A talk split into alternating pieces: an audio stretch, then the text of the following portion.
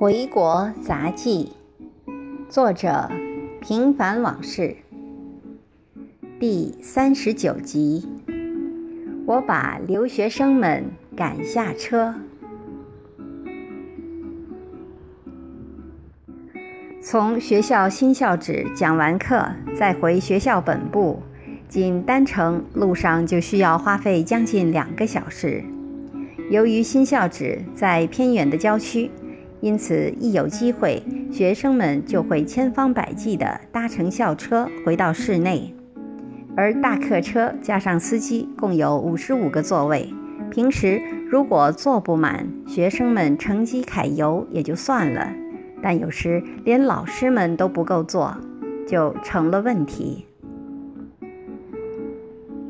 今天我下课已经快五点了，离开车时间还有二十分钟。大客车早已经等在那里，我放下书包就赶紧向食堂跑去，吃了碗面条，又急匆匆赶回来。这时我才注意到车上已是座无虚席，另外还有两个老师站在靠车门口的地方，其中一个年轻点的女老师更是大诉冤情，反复强调自己也是老师，怎么就没座位了。而在车下还有几个学生和两个教务处的老师没法上车。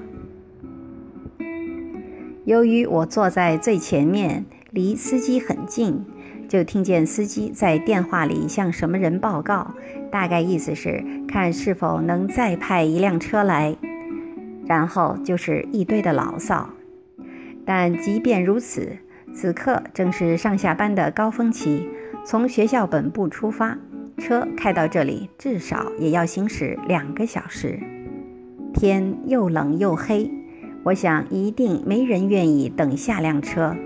就算我有觉悟，肯下车等，也是僧多粥少，于事无补。于是我问司机：“为什么今天车这样满？难道像公交车一样站着不行吗？”他说：“绝对不行，要被罚款的。”说完，他再次通过电话和什么人联系。叙说中，我听他说，车上有几名留学生，因为语言不通，没法让他们下车。看他无可奈何地放下手机，我好奇地问：“难道留学生们在这里没有宿舍？”司机回答：“有，但他们不愿意住，每天都往返于校本部和新校区。”我问：“能否请他们下车？”司机不置可否，却反复强调他们说英语听不懂。我告诉他我可以帮他。我又问教务处的领导是否需要帮助，对方没回答我，却继续打电话，显然是联系车的事情。就这样相持不下，大约半个小时，教务处的人一脸怒气地回到车上。虚张声势地说：“把留学生撵下车去。”但人却站在那里不动地方，显然是语言把他难住了。我自报奋勇地站起来，走到留学生面前，用英语问道：“请问你们是学生还是老师？”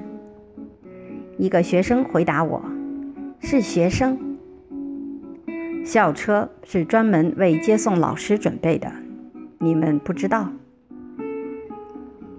那个留学生犹豫了一下，强词夺理道：“我们平时都是这样的。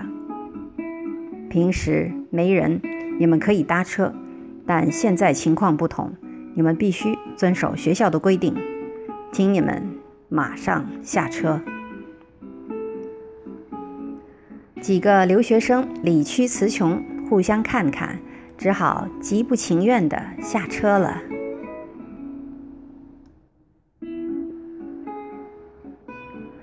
车子缓缓驶向室内，车内像什么都没有发生过似的，一片寂静。路上，我在想。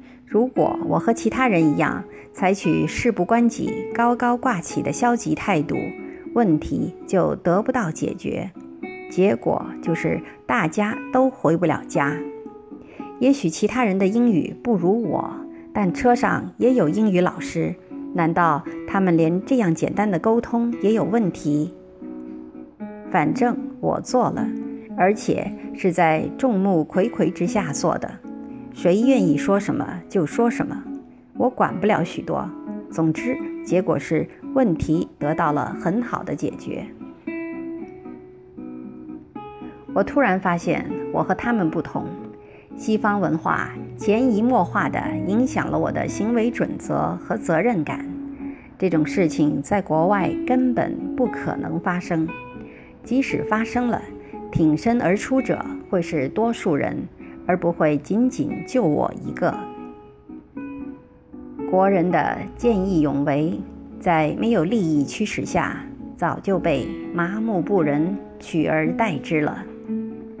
哈哈，三个和尚没水喝。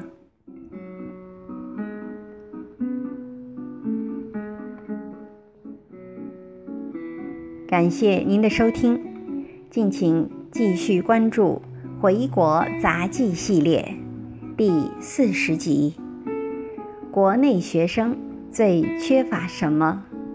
一个海归大学教师的思考。